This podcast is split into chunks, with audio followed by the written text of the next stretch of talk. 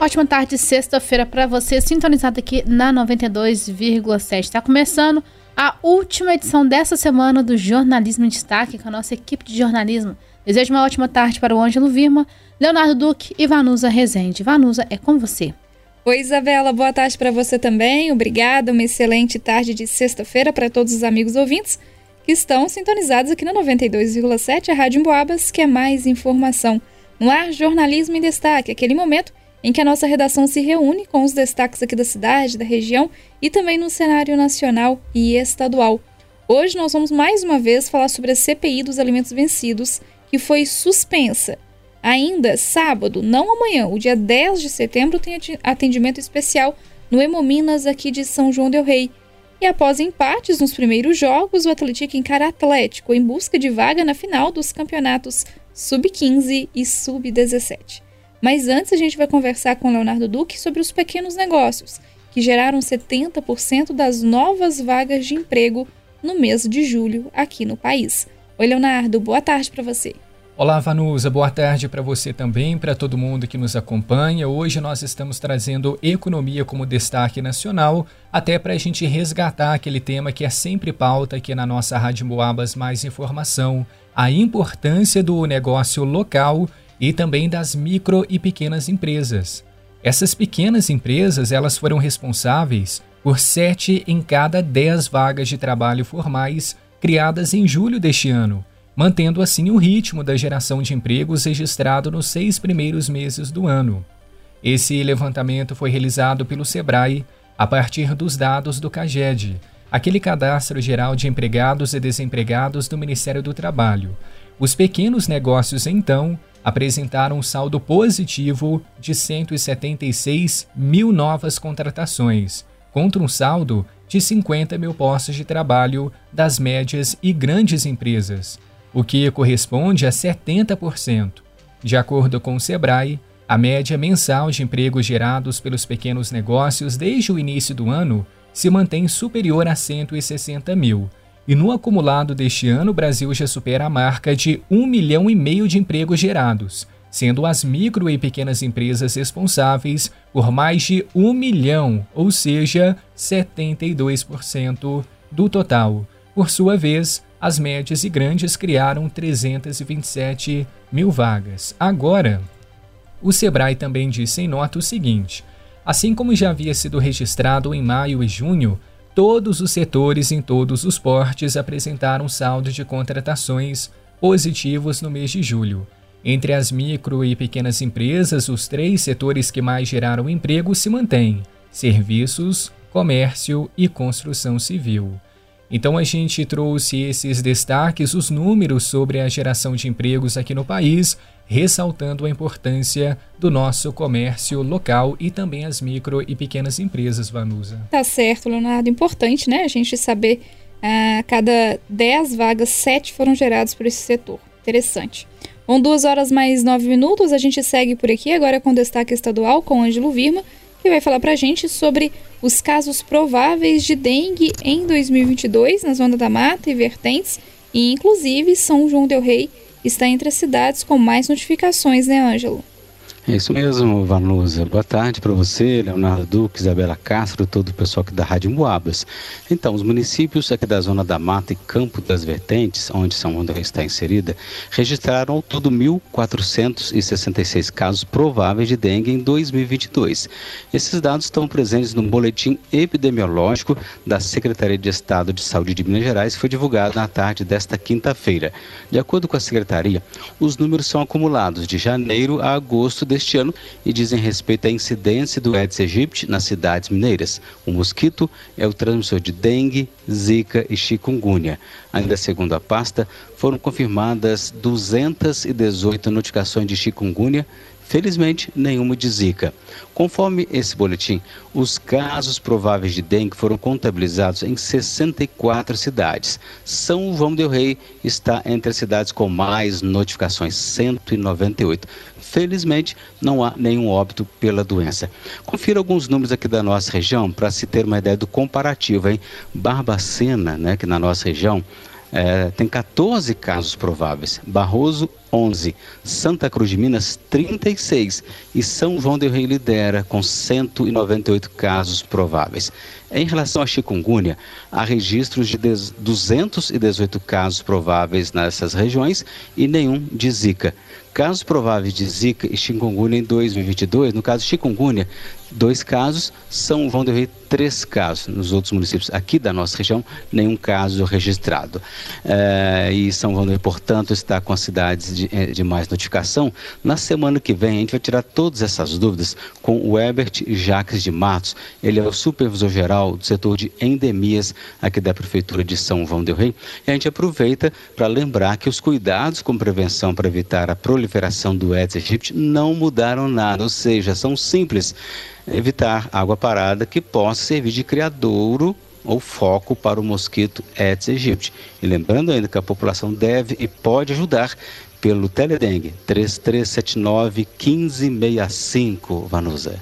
Tá certo, Ângelo. Inclusive eu tive acesso aí também, né, a essas informações sobre a questão das notificações e realmente São João del Rei aparece aí é, sem nenhum óbito, né, mas a Secretaria Municipal de Saúde divulga como um óbito para a, a dengue aqui em São João del Rei. Inclusive, na entrevista, né, nessa oportunidade, questionar sobre essa questão, se ainda não foi repassado à Secretaria Estadual de Saúde, ou se foi mesmo um erro de reportagem, né, porque São João del Rei aparece sim com o óbito para a dengue em 2022. Então, na próxima segunda, uh, a gente confirma sobre essa situação, porque os boletins epidemiológicos divulgados pela Secretaria Municipal de Saúde de São João del Rei está sendo de forma quase mensal, apontam aí três pessoas internadas em São João del Rei que precisaram de internação ao longo do ano e infelizmente um veio a falecer devido a complicações da dengue. Vamos acompanhar essa situação então para saber o porquê dessa divergência de informações. Obrigada, viu, Ângelo? Daqui a pouquinho a gente volta a conversar.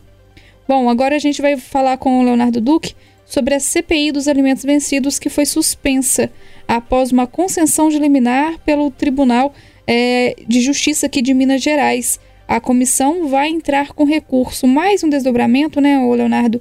A gente que vinha acompanhando o início dessa CPI dos alimentos vencidos, conversamos com a vereadora Lívia, do PT. Ontem você esteve presente também em um pronunciamento da secretária né, de Assistência Social e primeira-dama, Aline Gonçalves, sobre a situação. E agora, mais a notícia sobre o, a CPI dos alimentos vencidos, dessa vez porque ela está suspensa.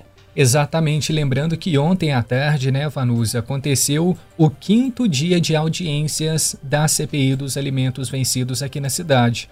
Só que no final da tarde, o Tribunal de Justiça de Minas Gerais concedeu uma liminar à secretária de Assistência Social, Aline Gonçalves, aprovando a suspensão da CPI, que é a Comissão Parlamentar de Inquérito dos Alimentos Vencidos.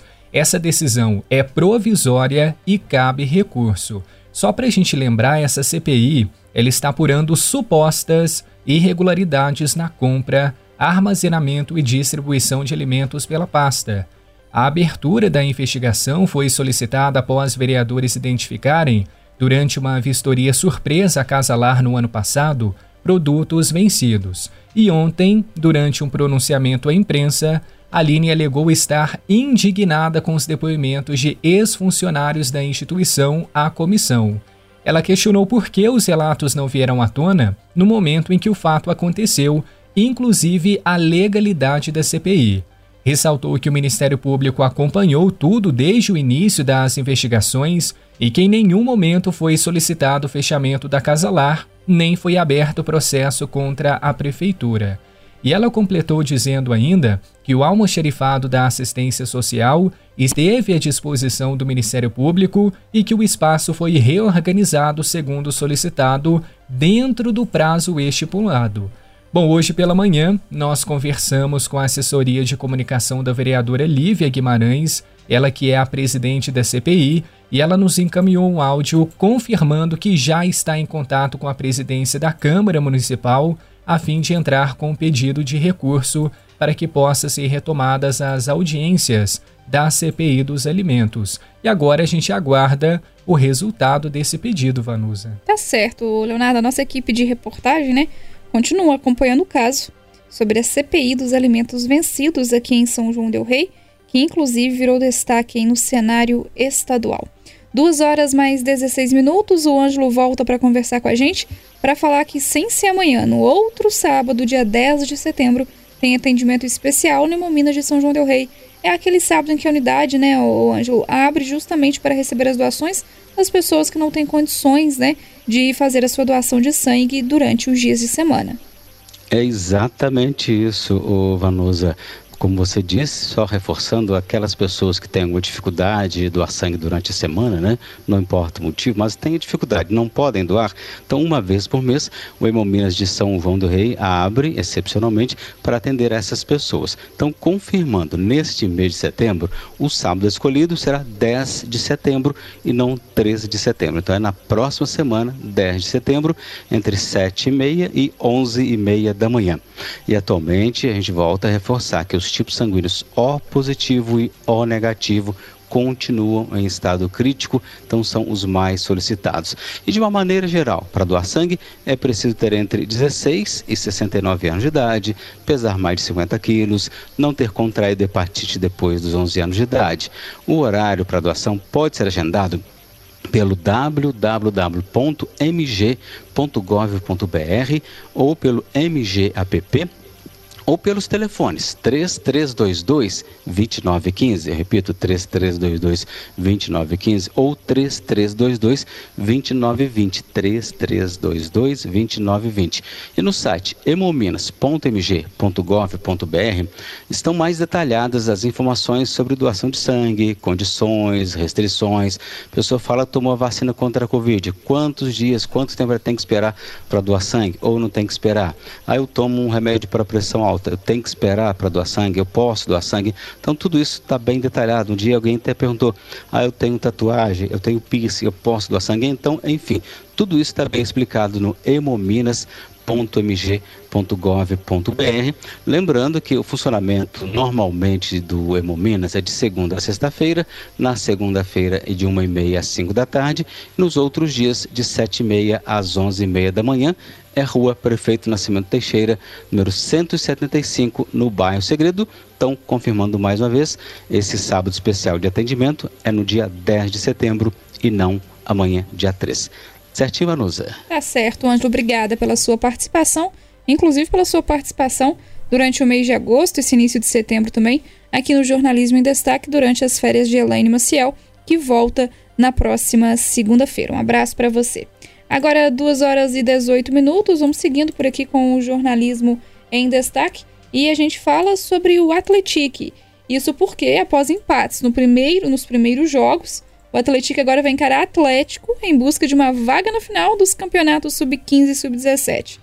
A garotada lá, gente, tanto sub-15 quanto sub-17 do Atlético, eles já se consagraram campeões do interior, seguindo os passos né, do time profissional, o Atlético que foi campeão do interior em 2022, quando se classificou aí é, e conseguiu é, vencer né, o, o jogo que era tido aí para o título de campeão do interior. Bom, os títulos vieram um pouco até mais fácil do time profissional, porque, como é de costume, se classificaram os três da capital e mais um do interior. Nesse caso, a vaga que sobrou ficou com o Atletic. Os títulos vieram depois que os times venceram Boston City nas quartas de final do Campeonato Mineiro de Base Sub-15 e Sub-17, ficando aí com o troféu do interior nas duas categorias. Agora, o Esquadrão de quer chegar até a final. Amanhã, dia 3, o Galo vai receber o Atletic no Sesc Venda Nova. Jogo do Sub-15 será às 9 da manhã e do Sub-17 às 11 da manhã. Os primeiros jogos terminaram empatados. No Sub-15 foi 1 a 1, Sub-17 2 a 2. Quem passar, aí uma vitória simples, né? Garante. Ou se empatar novamente, vai para os pênaltis. Mas quem passar vai encarar América ou Cruzeiro na final dos campeonatos. E o Atlético conquistou o bicampeonato do interior nas duas categorias. Em 2021, a equipe já tinha conquistado o Sub-17 e em 2019, na última vez que tinha sido disputado o Sub-15, o Esquadrão de Aço também foi o campeão. Então tem a Atlético entrando em campo, dessa vez a garotada aí sub-15, sub-17, e vai jogar contra o Galo, mediu forças muito bem aqui em São João del Rei, empatando os dois jogos e agora vai em busca de uma vitória simples para chegar à final e aí vai encarar ou Coelho ou Raposa na final do Campeonato Mineiro sub-15 e sub-17.